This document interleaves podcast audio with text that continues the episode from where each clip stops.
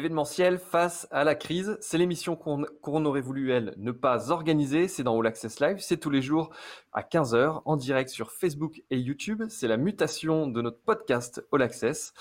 Tous les, jours, donc, deux grands témoins du secteur de l'événementiel viennent nous raconter de l'intérieur les décisions qu'ils doivent prendre pour surmonter cette crise.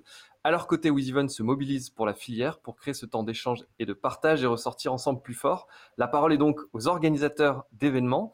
Aujourd'hui, on a deux organisateurs qui de leur côté, en tout cas organisateur, on le verra un peu différent pour l'un, mais qui innove. Euh, l'un avec une formidable structure, l'une des plus modernes au monde pour accueillir des événements, et, l'autre avec un événement qui prend la suite de l'Expo universelle de Paris. Il y a 150 ans au Grand Palais, on avait une, exposition universelle à Paris, euh, et, l'an dernier, pour sa troisième édition de Change Now Summit, elle a fait l'exposition universelle des solutions pour la planète. Et donc j'ai le grand plaisir de recevoir aujourd'hui Rosemée Lucotte de Change Now, qui est la cofondatrice et qui travaille sur ces sujets d'entrepreneuriat à impact notamment. Bonjour Rosemée. Bonjour Pierre-Henri. Et avec elle, on aura donc Christophe, Christophe Lévra, qui est le Head of Client Experience du Swiss Tech Convention Center. Et il pourra nous donner aussi un aperçu de ce qui se passe en Suisse actuellement. Bonjour Christophe. Bonjour à vous deux, bonjour à vous à l'autre bout des écrans. Merci d'être là. Petite parenthèse, on attendait aujourd'hui le Palais Nicaïa, mais comme la campagne municipale a repris, euh, le temps de parole du Palais Nicaïa, qui dépend de la ville de Nice, est décompté du candidat à l'élection, Christian Estrosi, et donc de fait, elle a dû annuler en dernière minute. Et Changena, qu'on devait recevoir un peu plus tard, a accepté de jouer le jeu et d'être là aujourd'hui. Du coup, Rosemary, un grand merci. Euh, et je pense que le, vos deux interventions feront sens. Donc, euh, je suis très content de vous avoir tous les deux. Est-ce que vous pourriez, chacun votre tour, et on va commencer par Christophe, nous présenter vos structures et, euh, leurs spécificités? Alors volontiers, euh, donc le Tech Convention Center pour lequel j'ai la chance de travailler depuis maintenant sept ans est un des centres de congrès les plus innovants au monde, sous plusieurs aspects, mais le premier, vous le voyez maintenant euh, à travers des images, c'est que euh, si vous avez vu le film Transformer, vous allez voir ce qu'on fait en Suisse, qui est pas mal aussi. Euh, c'est donc une salle qui se change et qui se transforme en 15 minutes. Vous passez d'un auditorium de 3000 sièges à une salle complètement plate.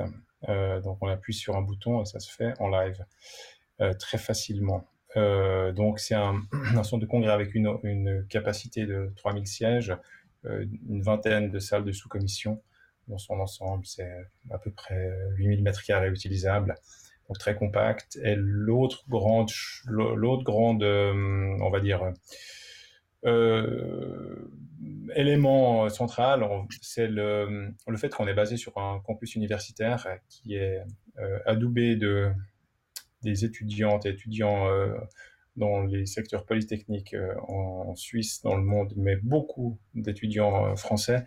S'appelle euh, l'EPFL, École Polytechnique Fédérale de Lausanne. Donc c'est un avantage immense parce qu'on a 400 professeurs qui sont à portée de main pour organiser des conférences scientifiques et des congrès scientifiques, ce qui est, aussi unique au monde.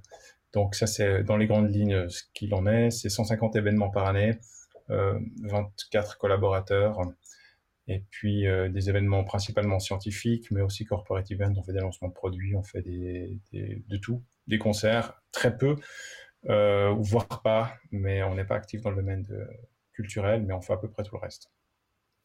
Merci Christophe.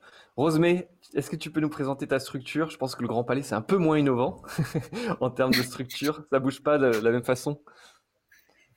Euh, oui, donc euh, nous Change Now, on est euh, donc on, organise le rassemblement mondial des innovations pour la planète depuis trois ans. et donc cette année, on a eu le privilège de, pouvoir monter l'événement au Grand Palais sur la thématique de, des expos universelles. en se disant voilà qu'en ce moment on est en train de vivre une période, on rentre en tout cas dans une nouvelle période, et on a voulu faire le parallèle avec ce qui s'était passé il y a 150 ans, euh, où le monde vivait la, révolution industrielle. Et, euh, et, pour accélérer cette révolution industrielle, pour euh, inspirer largement et faire connaître les, le progrès de l'époque, euh, on avait créé les expos universelles, notamment à Paris. Et, et, là, on se disait, on est 150 ans plus tard, on est en train de vivre une nouvelle période, une nouvelle révolution. Euh, cette année, enfin cette fois qui est d'ordre écologique et social. Et de la même manière, euh, on avait besoin de créer un événement où on peut rassembler euh, bah, le progrès actuelle dans ces domaines pour, pour permettre un maximum de connexion entre les différents acteurs, entre les investisseurs, les porteurs d'innovation, les grands groupes, pour accélérer en fait le déploiement de, de ces progrès et puis inspirer aussi le plus grand nombre.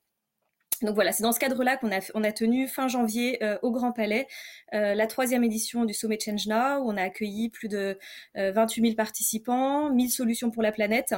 on avait une centaine de pays représentés. Et voilà, un, un, événement qui, qui, on espère, contribue en tout cas à accélérer cette transition dont on a besoin. Je crois que vous êtes passé au travers des gouttes puisqu'il n'y a pas eu de coronavirus pour vous, mais par contre vous avez eu les grèves. Est-ce que tu, peux nous parler un peu de cet impact? Parce que je crois que les grèves ont quand même euh, compliqué l'organisation et puis même, euh, même le, fait de pouvoir rassembler autant de monde n'a pas été simple comme pour beaucoup d'organisateurs dans cette période. Oui, on est, passé au travers des gouttes. Alors, et même aussi au niveau des grèves, je dirais, on est arrivé à la fin des grèves. Donc, on a eu, euh, en fait, on a eu beaucoup de craintes, nous, à la fois vis-à-vis des grèves, notamment parce qu'on cherche, on a besoin pour accélérer euh, les innovations qu'on rassemble, on a besoin d'avoir euh, euh, un public français, mais aussi international. et on savait que les grèves avaient un impact sur la, venue de participants internationaux. maintenant, le coronavirus aussi, ça a été une grande crainte pour nous, en fait, depuis, parce que ça s'était déclaré début janvier officiellement. En tout cas, en France, on a commencé vraiment à entendre parler début janvier. Et, et, assez rapidement, on s'est dit, c'est c'est le, enfin une pandémie, c'est euh, c'est peut-être la, la, plus grande raison euh, qui pourrait, enfin le plus grand motif qui pourrait arriver et qui ferait annuler notre événement. Euh, et on a vu en fait juste avant l'événement plusieurs annulations de speakers, beaucoup de demandes aussi de participants. Donc nous on avait commencé à mettre en place. On était fin janvier, hein, Rosemée, c'est ça On était fin, janvier. exactement. Et en fait pour l'anecdote, même nous, on était 30-31 janvier, 1er février. Euh, bon, jusqu'au dernier moment, on savait pas si l'événement allait. Enfin, on, savait qu'à tout moment, il pouvait tomber euh, un, un, interdit de, de rassemblement. Euh, et le, pour l'anecdote, en fait, le, le, soir du premier jour, donc le 30 janvier, c'est le soir où l'OMS a déclaré l'état d'urgence. D'accord.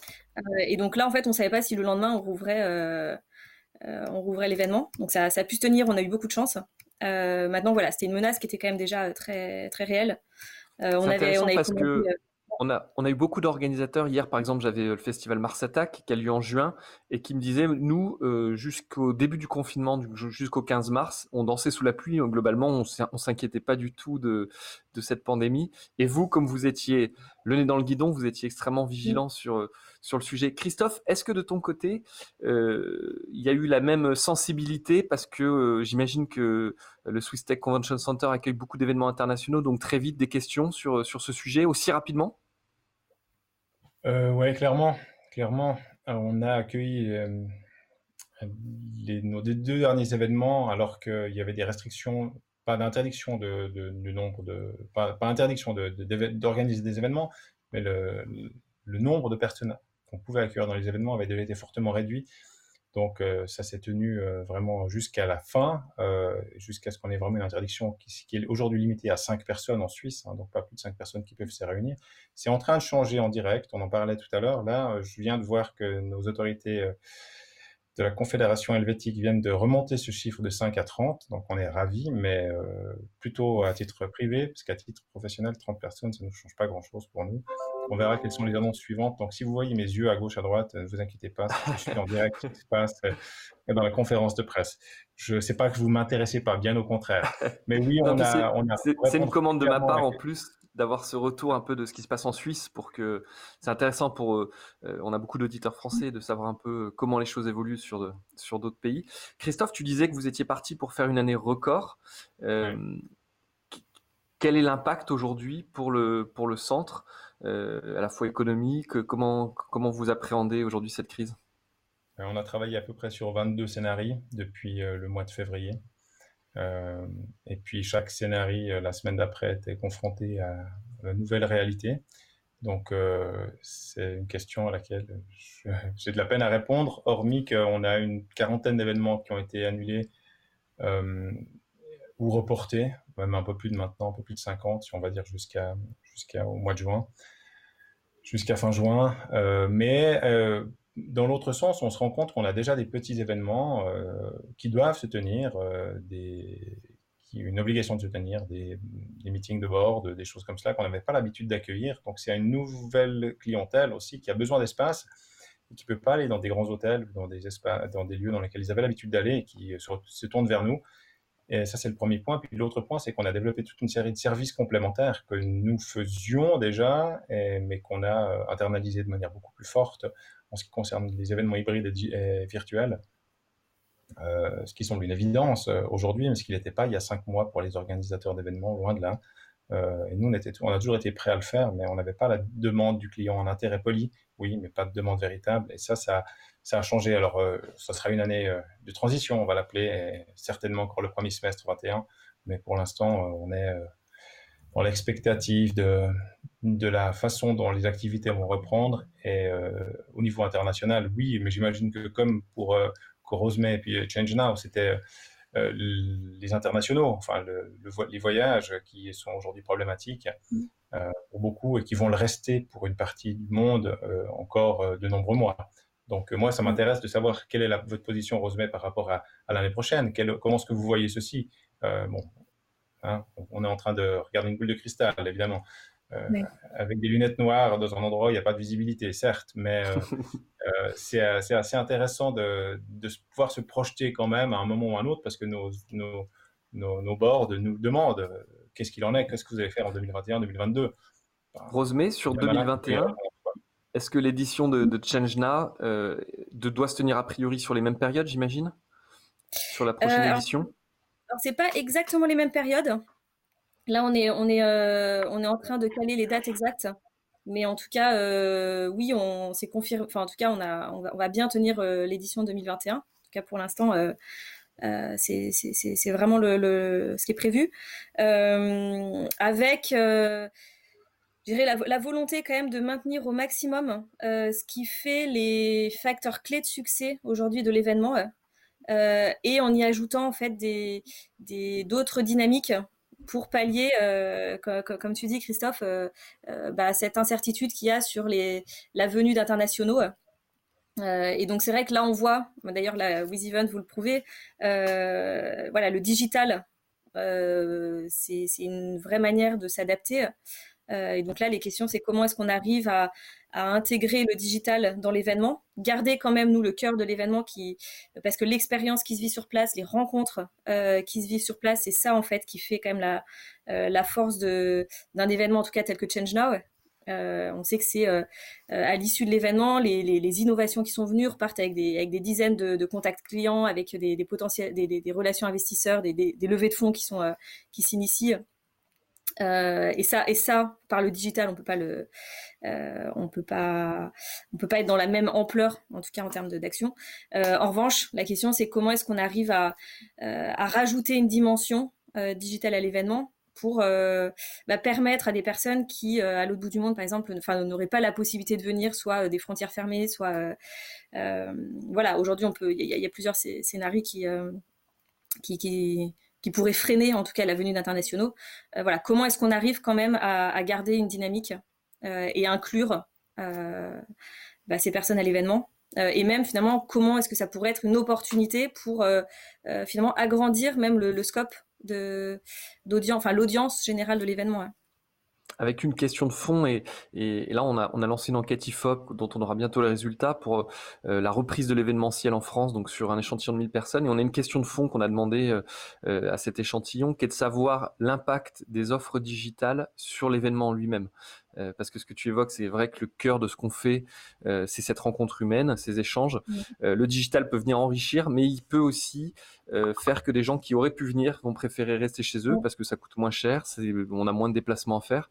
Et donc il y a un peu cette question et l'idée étant d'amener quelques éléments de réflexion aux organisateurs pour savoir un peu le, l'impact que perçu en tout cas côté grand public de, de ces offres digitales. Christophe, les, on parlait tout à l'heure de donc d'une quarantaine d'événements qui ont été euh, reportés.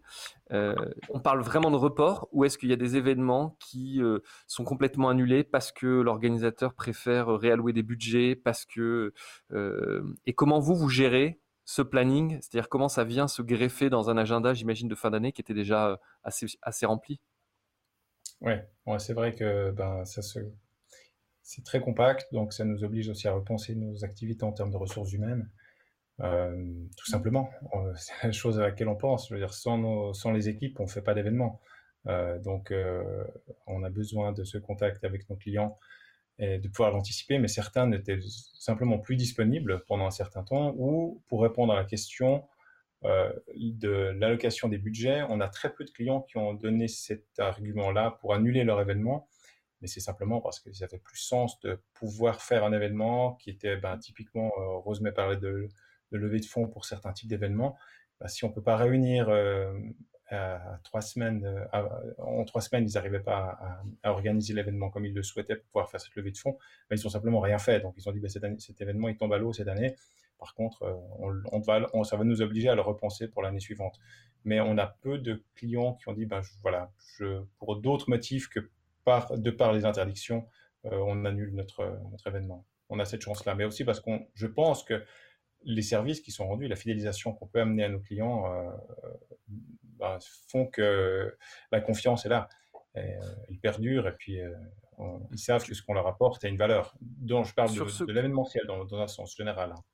Bien sûr. Sur ceux qui reportent, tu parlais de repenser l'événement. Ils, sont, ils réfléchissent à d'autres formats ou on est plutôt sur un copier-coller? C'est-à-dire qu'il y a une vraie adaptation au-delà, euh, même j'ai envie de dire presque au-delà des mesures sanitaires? Est-ce qu'il y a une réflexion de dire finalement faire des formats plus petits euh, ou, euh? Nous, c'est notre rêve que les organisateurs repensent leur événement lorsqu'ils imaginent pouvoir le faire dans, au Swiss Tech Convention Center parce que on a énormément d'organisateurs qui disent mais ça fait 15 ans que je fais cet événement, c'est facile, on va faire un copier-coller, on vient chez vous, on vient en Suisse, on vient à Lausanne, c'est génial, c'est un peu d'exotisme, on va le faire. On leur dit non mais on va vous montrer le bâtiment. vous avez pu en voir un extrait avec la vidéo.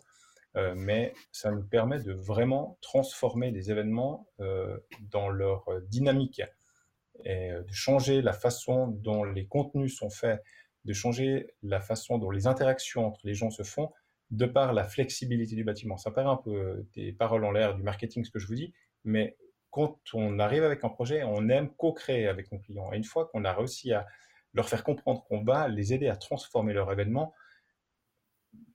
et qu'ils le perçoivent et qu'ils voient la valeur ajoutée que ça va amener à leur événement, eh bien, c'est gagné. Alors là, c'est gagné de la même manière avec de l'hybride, surtout euh, plutôt que du virtuel, parce qu'on a personne à gagner à cela, même pas les clients, euh, même si on parlait d'économie au niveau des transports. Euh, ben, on a d'autres solutions pour le faire. On privilégie depuis longtemps le, train pour les, les, destinations européennes. C'est déjà c'est dans notre ADN déjà chez nous de le faire comme ceci. Mais par contre, on a, euh, on a véritablement des, des, choses auxquelles soudainement ils ont l'oreille un tout petit peu plus attentive que, que précédemment. ou encore une fois, ils étaient très polis. Oui, c'est sympa, mais hmm, on va le faire, on y réfléchit, on y revient plus tard. Finalement, ils le font pas. Mais ça va exactement dans l'esprit de ce que de ce que Rosemary et son équipe proposent hein, ou souhaitent amener, c'est-à-dire des, des, éléments concrets. Euh, sur du changement concret euh, pour notre planète. Et, euh, et ben voilà, l'écoute est là. C'est, on arrête de distribuer du plastique ou des giveaways qui ont traversé la planète pour être jetés dans la chambre d'hôtel le soir même. ça, c'est des, des, actes concrets, mais qui sont dans l'ensemble de l'événement et qui ne sont pas uniquement liés à notre activité. Alors, on va un peu plus loin, nous, en tant que, que Palais des Congrès. On pourrait se limiter à uniquement ce qui se passe à l'intérieur de chez nous, mais ça ne fait pas sens. On fait partie d'un, on est interdépendant entre les différents acteurs. Rosemée, on parle de l'importance du lieu. Euh, le Grand Palais est emblématique et mm. c'est un mm. phare, euh, j'imagine, euh, en termes de communication. En revanche, il a la réputation d'être un lieu assez dur à travailler. est-ce que, mm-hmm. donc, est-ce que c'est le cas? C'est intéressant d'avoir ce recul d'un organisateur. Et, ma deuxième question, c'est, je crois qu'il va être en travaux. Est-ce qu'on peut savoir où sera la prochaine édition du, du Change Now Summit? Ou est-ce que c'est mm-hmm. encore confidentiel? Euh, ça sera annoncé bientôt. Euh, mais euh, voilà, pour l'instant, on n'est pas encore en mesure, enfin, d'un mesure où les, dates exactes, il y a encore quelques incertitudes. je suis pas encore en mesure de d'annoncer vraiment un, lieu et une date. Mais, mais j'espère que très prochainement, là, on, sera en mesure de le faire. en tout cas, voilà, travailler au Grand Palais, ça a été, c'est vrai que c'est un challenge. maintenant, bon, c'est entouré des bonnes personnes euh, je pense vraiment pour euh, euh, de personnes qui connaissent très bien le lieu et qui nous ont vraiment bien conseillé sur ce qu'on pouvait faire. mais voilà, nous avant tout, quand même, on, a vraiment vécu ça, la possibilité de faire ça au Grand Palais. ça a été un, grand privilège et euh, nous la possibilité en fait d'offrir cet écrin à un écosystème qui pendant très longtemps était restait dans des lieux un peu périphériques euh, voilà, on était pendant très longtemps tout ce qui était euh, euh, transition, c'était dans des recycleries, etc. Bon, c'est très bien, hein, mais, mais j'irais là, il y avait quelque chose de novateur en fait à pouvoir proposer en fait un des lieux les plus majestueux au monde, enfin un lieu voilà emblématique en plein cœur de Paris, avec une, aura internationale pour tous ces sujets. Et voilà, nous, ça nous a vraiment aidé en tout cas à mettre sur le devant de la scène toutes ces innovations. Sur, sur l'impact à court terme, euh, donc l'événement a pu avoir lieu, mais je crois que vous aviez des événements prévus cet été. Euh, il y avait aussi un partenariat avec Wheel of Green, on sait qu'il a été annulé. Euh, quel est l'impact sur vos événements d'été? Est-ce qu'on peut en savoir un peu plus? Oui, nous, bah, donc voilà, clairement, en effet, il y a, y a, quand même ce qu'on a ressenti, c'est, enfin, post-événement, il y avait une dynamique qui était très très forte. En fait, c'est vraiment créé quelque chose de fort à, bon, à chaque édition de Change Now, mais là cette année particulièrement. Euh, et d'ailleurs, je rejoins en fait ce que vous disiez tout à l'heure sur le, rôle de l'expérience. Euh, c'est clé en fait pour euh, pour la dynamique d'un événement. et voilà, post-événement, en tout cas, on avait une grosse dynamique, pas mal de projets. avec Wheel of Green, en effet. donc ça, pour l'instant, ça a été clairement mis en stand-by. Maintenant, on, reste en contact. Enfin, on, on, a, on a la volonté de continuer. on est on est très proche d'eux. Euh, et, on réfléchit déjà à l'année prochaine. Euh, il y avait un autre événement qu'on avait lancé l'an dernier pour la première fois qui s'appelle Change Now My Job. Euh, donc un jeu de mots, mais pour, qui a une job fair de, de, l'impact. Vraiment, c'est un salon de recrutement dédié aux entreprises de l'impact. Euh, et on avait, euh, on sent qu'il y a un besoin qui est très fort en fait, à la fois de quête de sens de la part des, chercheurs d'emploi euh, ou, des, personnes en poste actuellement, et, puis aussi un essor sur les, structures de l'impact qui nécessitent euh, des recrutements et, avec des moyens qui sont limités. donc voilà, le fait de faire un événement dédié à ça avait beaucoup de sens, et clairement c'était une de nos priorités cette année. Bon, bah là, avec, euh, avec le coronavirus, euh, euh, je dirais à la fois l'idée de rassembler beaucoup de monde, pour l'instant, n'était plus d'actualité. Donc, c'est un événement qui devait se tenir soit la courant de l'été, enfin, en tout cas, vers, juin ou, septembre. mais là, c'est mis en stand-by à la fois, donc voilà, par, parce que les rassemblements sont, sont, sont plus trop d'actualité, mais, mais aussi parce qu'en fait, bah, cette dynamique de recrutement dans l'impact qu'on avait jusqu'à présent, là aussi, a pris un, un gros coup de frein, quoi. Bien sûr. Donc, euh. Christophe, on parlait des, mesures, les, rassemblements qui sont interdits. Je te voyais suivre ton, téléphone. Quelles sont les dernières nouvelles sur la Suisse? Et, avant l'interview, tu me disais, je trouve qu'en France, vous, vous débloquez beaucoup plus vite, euh, vous autorisez beaucoup de choses beaucoup plus vite que nous en Suisse. Et moi, j'avais l'avis inverse. Et du coup, ça m'intéresse de connaître ton opinion.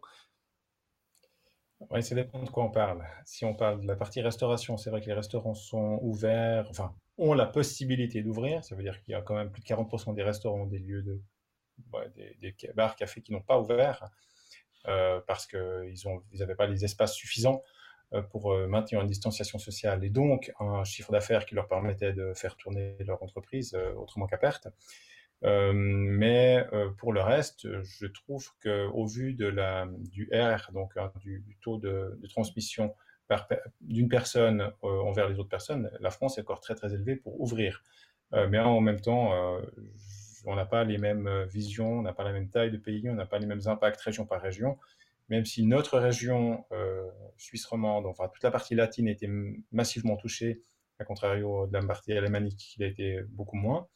Euh, en France, bah, c'est un peu la même situation avec un Grand Est euh, et puis euh, une, région parisienne qui a été fortement touchée, même très fortement touchée, et puis quelques poches ci et là, mais pour le reste de la France, il y a des zones qui ont été quasi, quasi absentes de, de, de, de, de la pandémie euh, bah, par, des, par euh, les mesures qui ont été prises. Donc c'est juste, mais en même temps, on n'a pas les mêmes façons de diriger. Vous avez un roi, on a un gouvernement euh, qui est un vrai gouvernement collégial. On n'a pas de roi, nous. on a eu un roi, mais on n'a plus de roi. c'est nos amis belges. Je ne savais pas, qu'ils avaient changé de nom. Je ne savais pas qu'ils avaient changé de nom, mais juste pour le point, pour répondre à ta question plus précisément, on est à 300 personnes à partir du mois de juin. J'ai pas la date exacte, je vais pas vous faire le truc en live, je vais essayer de suivre quand même. Mais c'est 1000 personnes à partir du mois de, je sais pas si c'est fin août ou, ou le, le jusqu'à fin août. Donc 1er septembre, 1000 personnes pour des réunions de 1000 personnes. Mais la grande question, c'est distanciation sociale, parce que 1000 personnes, c'est facile, 300 aussi, mais euh, est-ce qu'on a ces distances qui doivent être gardées aujourd'hui c'est 2 mètres. C'est l'une de mes questions d'ailleurs, Christophe. Est-ce que pour vous, ce ne sera pas une force pour le, Swiss Tech Convention Center, cette modularité de vos espaces qui permet d'avoir, j'imaginais en voyant la vidéo, une rangée euh, rentrée puis une rangée déployée par exemple de sièges? Est-ce que ça va vous aider à proposer ces solutions alternatives? Oui, bah on le faisait déjà parce que si vous êtes en, un de nos auditoriums, donc c'est un auditorium de 3000 sièges qui se transforme en trois, hein, en trois plus petits, euh, dans le plus grand euh, des trois, on peut accueillir jusqu'à 1750 personnes. Et euh, là, ben, on n'a pas tous les jours 1750 personnes, donc même avec 800 personnes, on doit donner l'impression que cet espace est rempli, tant pour le speaker, les organisateurs et les participants. vous connaissez le, pas besoin de vous expliquer ça en long et en large, c'est votre métier aussi. donc, on fait ceci de manière quotidienne déjà, mais c'est vrai qu'avec cette flexibilité euh, immense, eh ben, on peut le faire. Après, c'est quelle est la distance entre les sièges, entre les rangées, entre les éléments qui vont nous être demandés? Si on reste à 2 mètres, ça, reste, ça va être très compliqué. Si euh, on ramène ceci à 1 mètre, on aura beaucoup plus de souplesse. Mais c'est peut-être une force, on verra. On parlait de force. Mmh Rosemée, moi, quand je, je me posais la question pour euh, l'impact euh, pour Change Now de, de cette crise, euh, je me disais, peut-être à tort, que pour vous, c'était une formidable opportunité parce que vous étiez précurseur sur ces sujets d'impact, d'enjeux sociétal. On parlait tout à l'heure du travail. On voit que cette crise, elle va changer un peu les relations dans le travail. Est-ce que vous vous dites aujourd'hui, on va avoir le vent en poupe, les partenaires vont être friands, de nous suivre, ou au contraire, vous redoutez euh, la violence de cette crise économique qui ferait que des budgets vont être alloués à, d'autres structures, d'autres projets Comment vous voyez les choses là-dessus? Euh, ouais, très, bonne question. Euh, on a un peu le, le, double ressenti. C'est-à-dire qu'à la fois, en effet, on n'a jamais autant parlé du monde d'après. et voilà, on a été mis face à une vulnérabilité qui fait que euh, ces sujets sont tous les sujets de santé du monde, santé écologique, etc. Euh, prennent encore plus euh, d'ampleur.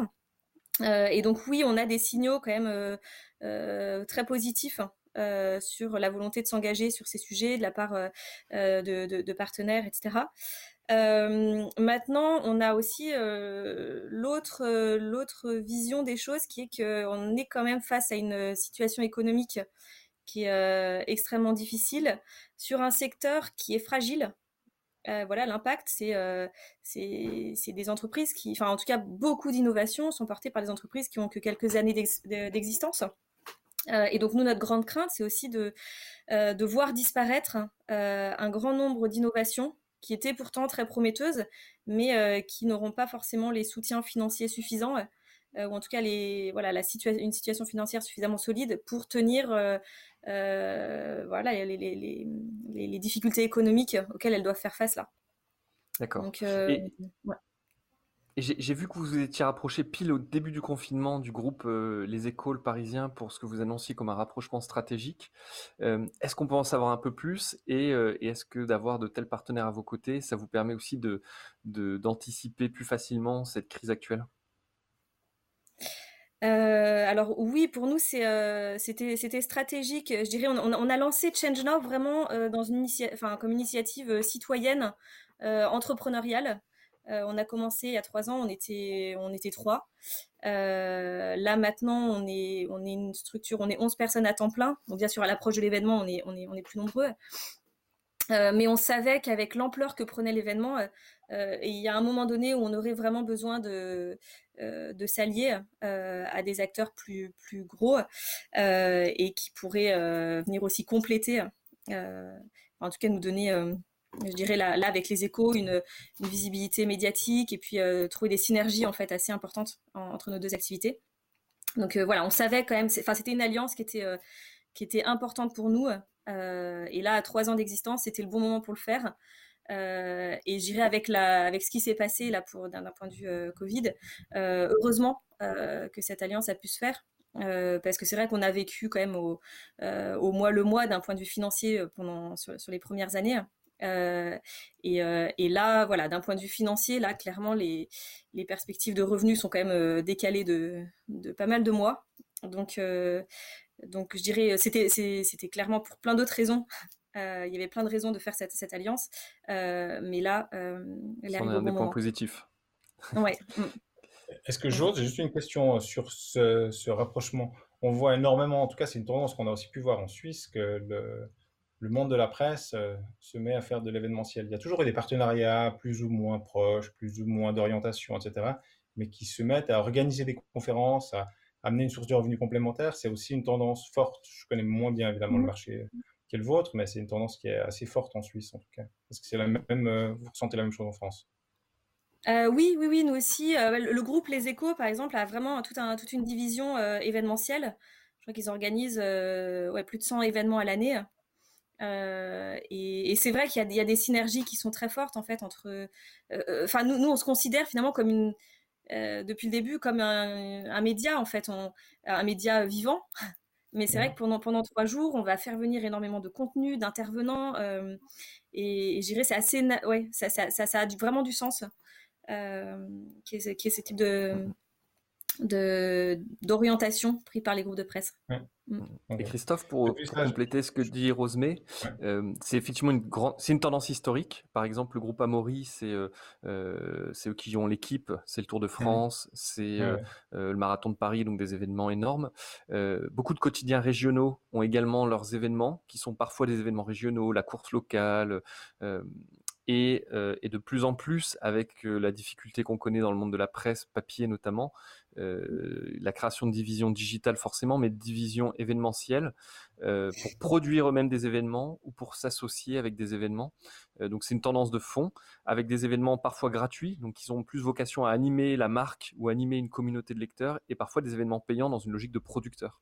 Et c'est une tendance de fond qu'on a, qu'on a vraiment en France, effectivement. Mm. Ouais, alors on, ressent ceci aussi en Suisse. Hein. On passe beaucoup sur des événements qui étaient des événements où la presse soutenait, la presse intervient et gère le contenu et oriente le contenu en co-organisateur ou en organisateur principal.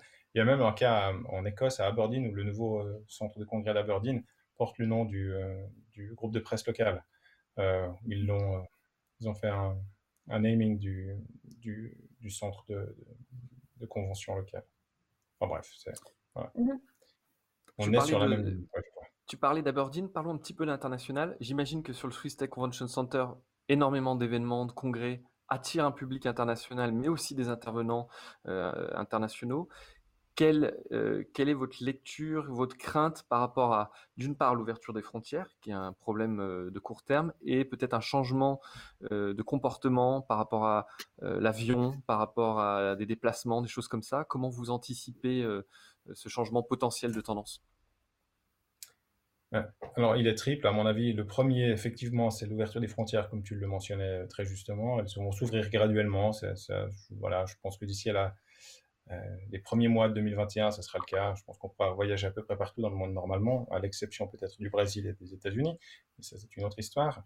Euh, mais euh, pour le reste, je crois qu'elle est, normale, elle est plutôt bonne hein, pour notre planète, que les gens réfléchissent à deux fois avant de sauter dans un avion c'est une bonne chose. Donc, dans ce sens-là, d'avoir des intervenants euh, qui soient à différents lieux euh, sur cette planète est très positif. Mais euh, au-delà des intervenants, c'est comment est-ce qu'on arrive à garder une interaction avec les participants? Parce que c'est surtout ça qui est intéressant, hein, on en parlait tout à l'heure, c'est l'interaction avec les participants, c'est le, networking qui fait que, qui donne le sel à, l'événement. Et puis bah là, il faut que nous, toute la chaîne de l'événement, de l'événementiel, on soit prêt à répondre à ceci. Alors il a plein d'initiatives, il y a plein de choses qui se font, qui existent déjà depuis de nombreuses années, mais euh, j'en ai pas vu une qui est aujourd'hui euh, en train de dominer les autres, et on doit être attentif. On a, toujours fait cette veille, ben on l'a fait de manière encore plus, précise. Des rencontres comme celle d'aujourd'hui, mais comme plein d'autres initiatives qui sont très intéressantes, nous permettent aussi d'aller euh, prendre le pouls de ce qui se passe ailleurs et de quelles sont les bonnes les bonnes pratiques et les bonnes choses qu'il faut qu'il va falloir euh, intégrer euh, dans, l'événement. Et encore une fois, c'est pas parce que nous on le pense que l'organisateur en est convaincu et qui comprend ceci. Et là, on a un, grand travail d'évangélisation auprès de, de, cette audience à faire. Et puis le troisième point auquel auquel euh, je, je, pense et que j'oublie maintenant. Donc, je ne sais pas, j'y reviendrai tout à l'heure. euh, si, ça, si ça te revient, n'hésite pas à, à, à, nous, à nous le faire savoir, c'est intéressant, là, tes, tes, deux premiers points. Euh, Rosemée, le ChangeNA fait le pari, de ce que je comprends, d'inclure fortement l'innovation dans ce projet et donc les entreprises, que ce soit de grands groupes, pour les aider aussi à changer leur, leur logique d'impact, mais aussi innovation, dit beaucoup start-up. Quel regard mm -hmm. euh, porte ChangeNA sur ce qu'on appelle en France la Startup Nation, euh, mais globalement sur ce modèle malgré tout très capitalistique, pas forcément toujours vertueux, euh, beaucoup de levées de fonds, une course, une course effrénée à la croissance. Est-ce que euh, ChangeNow un regard là-dessus Est-ce que l'idée c'est de, de, dire c'est pas bien ou plutôt d'essayer d'accompagner ces startups à inclure encore plus fortement avec leurs équipes ces problématiques? Mmh. euh, bah, nous, clairement, la vision, c'est de se dire euh, euh, qu'on veut soutenir en fait un, une nouvelle forme de capitalisme. Et soutenir ces entreprises qui sont en train d'émerger, qui réinventent en fait le, voilà, la, vision du capitalisme où on n'est pas, on est dans ce qu'on appelle le business for good. Euh, et on voit en fait, il y a une force quand même de l'entreprise à transformer les choses. Euh, là, sur, on voit rien que sur les, euh, le siècle passé, c'est euh, les entreprises pour beaucoup qui ont en fait façonné le monde dans lequel on vit. Et on se dit aujourd'hui, on a une urgence à, faire bouger les choses. Si on arrive à activer ce levier euh, d'impact de, l'entreprise et de le mettre au service des grands enjeux de la planète, euh, on peut être réactif. Euh, il s'agit pas, il s'agit plus surtout d'attendre que ce soit uniquement des actions gouvernementales et citoyennes qui, s'emparent de ces sujets, mais qu'aujourd'hui aussi la sphère privée s'empare réellement de ces sujets. Euh, mais en effet, en n'étant pas dans un modèle, euh, et ça on voit qu'il y a une vraie tendance dans les startups, en tout cas des startups de l'impact, il y a une vraie tendance à réinventer leur vision du business, où il ne s'agit pas d'être sur la course au profit, euh, et je dirais même le profit finalement et la rentabilité euh, deviennent quelque chose de secondaire, deviennent un moyen de pérenniser l'action d'entreprise. Mais ce qui est euh, premier, euh, ce qui est moteur dans euh, souvent la volonté des fondateurs et la, et la raison d'être de l'entreprise, c'est de s'attaquer à un problème de société ou un problème environnemental. Euh, et en revanche derrière de trouver une solution qui va être économiquement viable, euh, qui va permettre du coup d'être indépendant financièrement, euh, éventuellement en effet de lever les fonds ou de s'associer euh, ou de trouver des soutiens financiers avec des grands groupes ou même de, de, de se développer de manière complètement autonome. Hein. Euh, la, la, levée de fonds n'est pas du tout le, le, seul modèle de développement, euh, mais en tout cas voilà, de trouver cette autonomie financière qui va leur permettre euh, déjà de pérenniser leur action et puis même de se développer euh, à plus grande échelle parce que c'est c'est pas en restant sur l'action locale euh, qu'on va changer les choses, mais c'est en arrivant à trouver euh, des bonnes solutions qui vont passer à l'échelle, qui vont s'internationaliser, qui vont pouvoir vraiment s'attaquer euh, bah, aux, à des, à des, aux grands enjeux là, environnementaux et sociaux. Donc voilà, l'idée c'est vraiment de rassembler ce, ce, nouveau business en fait, ce nouveau business for good, et de lui donner un, un grand essor parce qu'on va sûrement en avoir besoin. Merci en tout cas tous les deux, c'était c'était passionnant. On a l'habitude de finir à chaque fois en vous demandant euh, à chacun de trouver un point positif pour qu'on finisse sur une touche euh, très optimiste de cette crise. Euh, et idéalement, si ça peut être lié à l'événementiel, c'est mieux. Christophe, qu'est-ce qu'il y a de positif dans tout ça ou qu'est-ce qui peut ressortir de bien? Alors avant cela, j'ai retrouvé mon troisième point. C'est ah oui. pour les mais c'est pour les, participants à des conférences, euh, à des, conférences ou à des congrès scientifiques qui sont la principale source d'activité euh, du Swiss Tech Convention Center. Donc, c'est les participants qui doivent venir pour, euh, leur association, leur, société savante à laquelle ils sont affiliés. Et puis, c'est la raison même de ces sociétés aussi d'organiser ces, ces, événements. Et ça mène des crédits, ça dynamise aussi la partie renouvellement de ces associations avec les étudiants, et eh ben, pour eux, euh, c'est un défi de, pouvoir revoyager demain. Euh, il y a des limitations dans leurs universités, si on prend les universitaires ou dans les entreprises en termes de voyage. Donc ceci, ça, c'est le, ça, c'est le troisième défi auquel on est confronté. Puis le point positif, est, parce que moi je suis un éternel optimiste, il est que ben, ça nous donne le temps de, de revoir nos process, ça donne le temps de nous améliorer, d'offrir des services complémentaires à nos clients. Et euh, j'avais euh, l'interview euh, du Swiss Convention Bureau. il y a un magnifique blog que je vous encourage à suivre. Hein.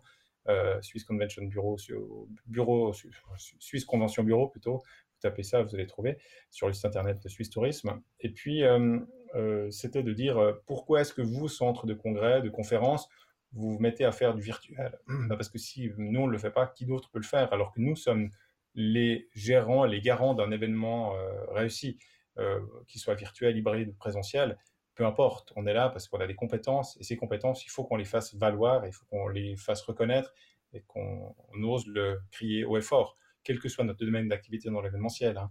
Je crois que ça vaut pour tous les acteurs de notre branche. Euh, n'hésitons pas à faire savoir que ce que nous faisons a une valeur et que cette valeur, elle est humaine et elle amène euh, à la réussite des événements, que ça ne se fait pas euh, en deux coups de cuillère à peau qu'on organise un événement. Donc ça permet de renforcer nos compétences et de les faire valoir auprès de nos clients.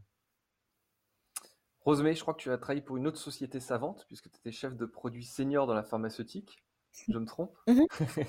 quel, regard, euh, quel regard tu portes aujourd'hui sur euh, les choses positives qui peuvent sortir de tout ça?